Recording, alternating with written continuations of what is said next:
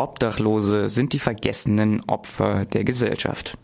Sie werden ausgegrenzt und auf der Straße angegriffen. Der Tübinger Publizist Lucius Teidelmann analysiert in einem gut besuchten Vortrag im Rahmen der Internationalen Wochen gegen Rassismus in Freiburg die Gewalt gegen Obdachlose und deren möglichen Ursachen. In der Nacht vom 5. Mai 1994 wurde der Obdachlose Eberhard Tenstedt und ein weiterer Obdachloser in Quedlinburg in Sachsen-Anhalt von drei Angehörigen einer rechten Clique geschlagen und mit Schüssen aus einer Gaspistole in einen Fluss getrieben. Sein Begleiter konnte sich retten, Tenstedt ertrank. Die Täter gaben an, Zitat Penner, Zitat Ende, würden nicht ins Stadtbild passen. Zweites Beispiel. Klaus-Dieter Gericke wird in der Nacht zum 24. Juni 2000 in Greifswald in Mecklenburg-Vorpommern von einem Mitglied der rechten Szene erschlagen. Eine Begleiterin, also hier hat man auch eine Täterin mit dabei, des Täters trat ebenfalls zu, nachdem sie den Haupttäter mit den Worten, Zitat, da ist der Assi, klatscht ihn tot, Zitat Ende, angefeuert hatte. Drittes Beispiel. Am 27. Juli 2000 wird Norbert Blatt, 51, in Aalbeck, Mecklenburg-Vorpommern, von vier jungen Rechten zu Tode geprügelt.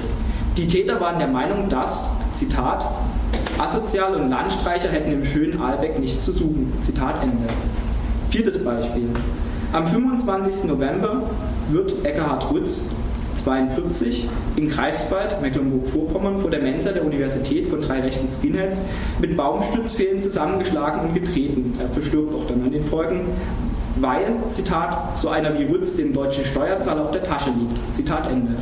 Fünftes Beispiel.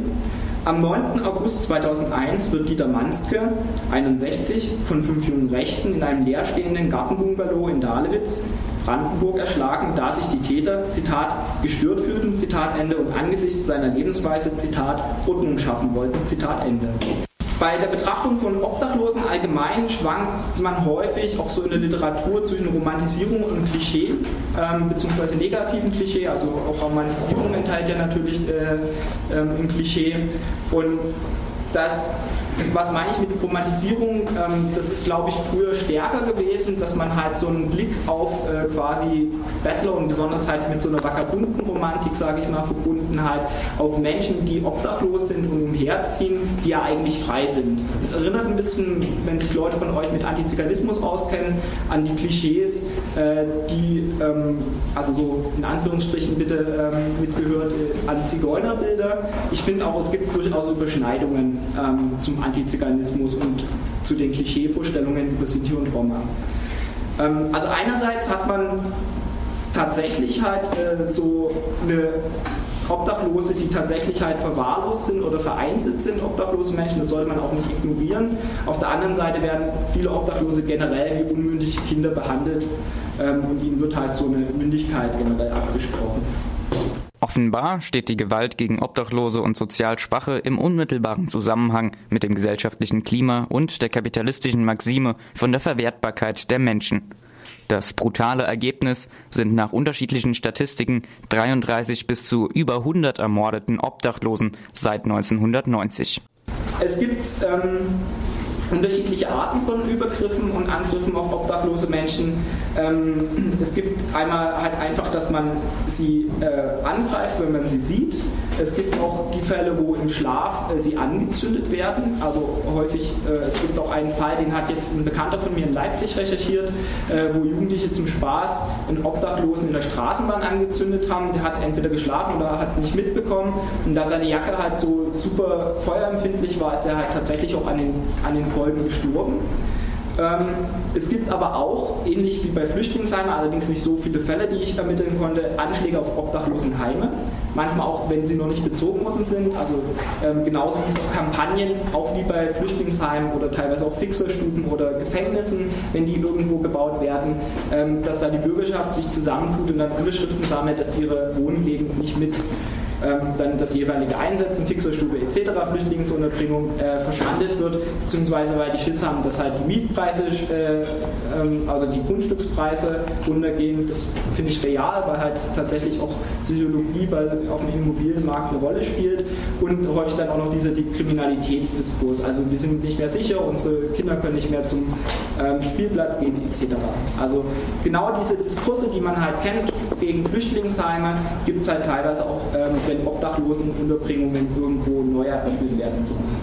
Und dabei ist es kein Zufall, dass zahlreiche der TäterInnen dem rechten Spektrum zuzuordnen sind. Teidelbaum formuliert es so.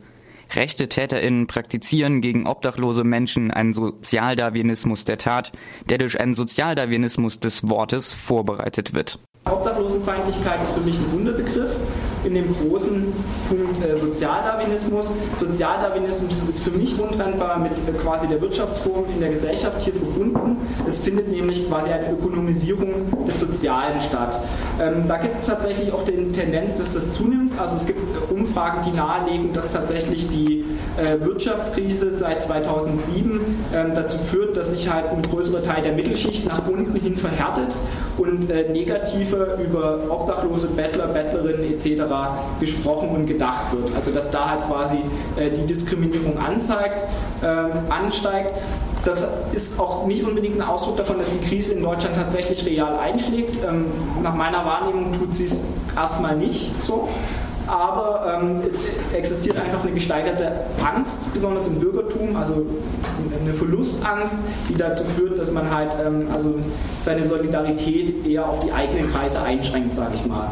Das führt nicht nur zu, zu, zu, einem gesteigerten Sozialdarwinismus, auch zu einem gesteigerten Rassismus, ähm, meinetwegen gegen Flüchtlinge im Inneren von Deutschland, aber auch gegen nach außen hin diese ganzen rassistischen Diskurse über die sogenannten Pleitegriechen etc. sind ja davon geprägt.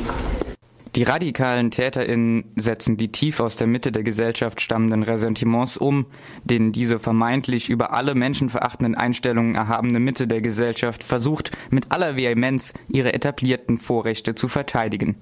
Mehr als die Hälfte der Besserverdienenden hält Langzeitarbeitslose, Zitat, für bildungsschwach, an ihrer Lage selbst schuld und für die Gesellschaft nutzlos. Fast 60 Prozent sind der Meinung, dass sich Langzeitarbeitslose auf den Kosten der Gesellschaft ein bequemes Leben machen würden. 38 Prozent äußern sich negativ zu Obdachlosen und 34 Prozent würden Bettelnde gerne aus Fußgängerzonen entfernen. Generell schwierig ist bei dem Umgang mit der Gewalt gegenüber Obdachlosen der Zugang zu den Betroffenen. Also wir haben es halt mit Leuten, die zum Teil häufiger ihren, ihren äh, Aufenthaltsort natürlich wechseln. Zum Teil gibt es aber auch äh, Obdachlose, die halt einen recht, feste, äh, recht festen Platz haben. Obdachlose zeigen einen Angriff praktisch nie an, weil sie Angst vor der Rache der Täter haben. Wie gesagt, sie haben keinen Rückzugsraum, da ist es natürlich nochmal schließbarer. Eine Wohnung ist ein abschließbarer Raum, das heißt, man kann die Tür zumachen, genau das haben sie nicht.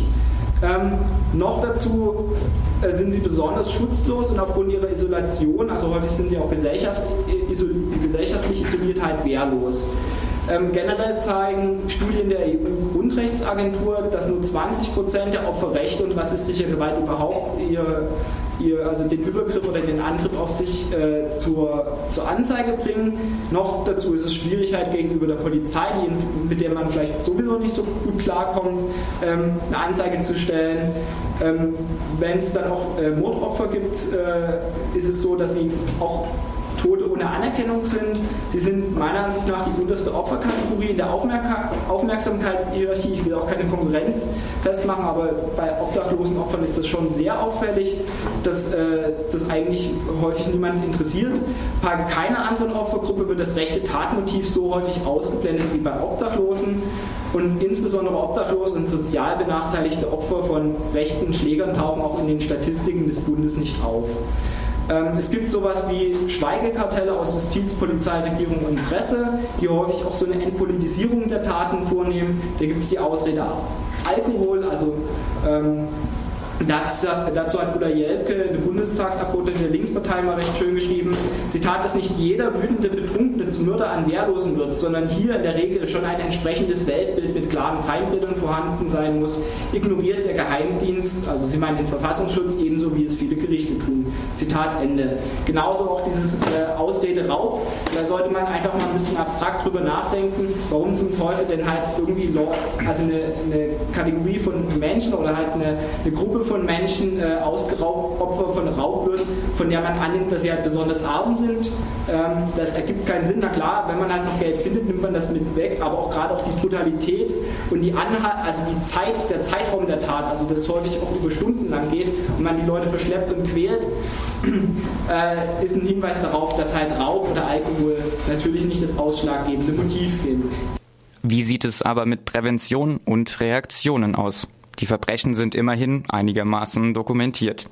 Ähm, Prävention ist schwierig. Äh, wie gesagt, ich finde, es braucht auf jeden Fall in jedem Bundesland Opferhilfsorganisationen, was in Westdeutschland einfach nicht der Fall ist. In Baden-Württemberg entsteht gerade Gott sei Dank ein bisschen was, ist aber äh, personell noch sehr schwach besetzt. Ähm, früher gab es mal die Idee, kostenlos Handys und Pfeifen zu verteilen, um auf sich aufmerksam zu machen. Die Obdachlosen, die ich kenne, haben inzwischen alle ein Handy. Das mit den Pfeifen ist auch so die Frage, ob das was hilft.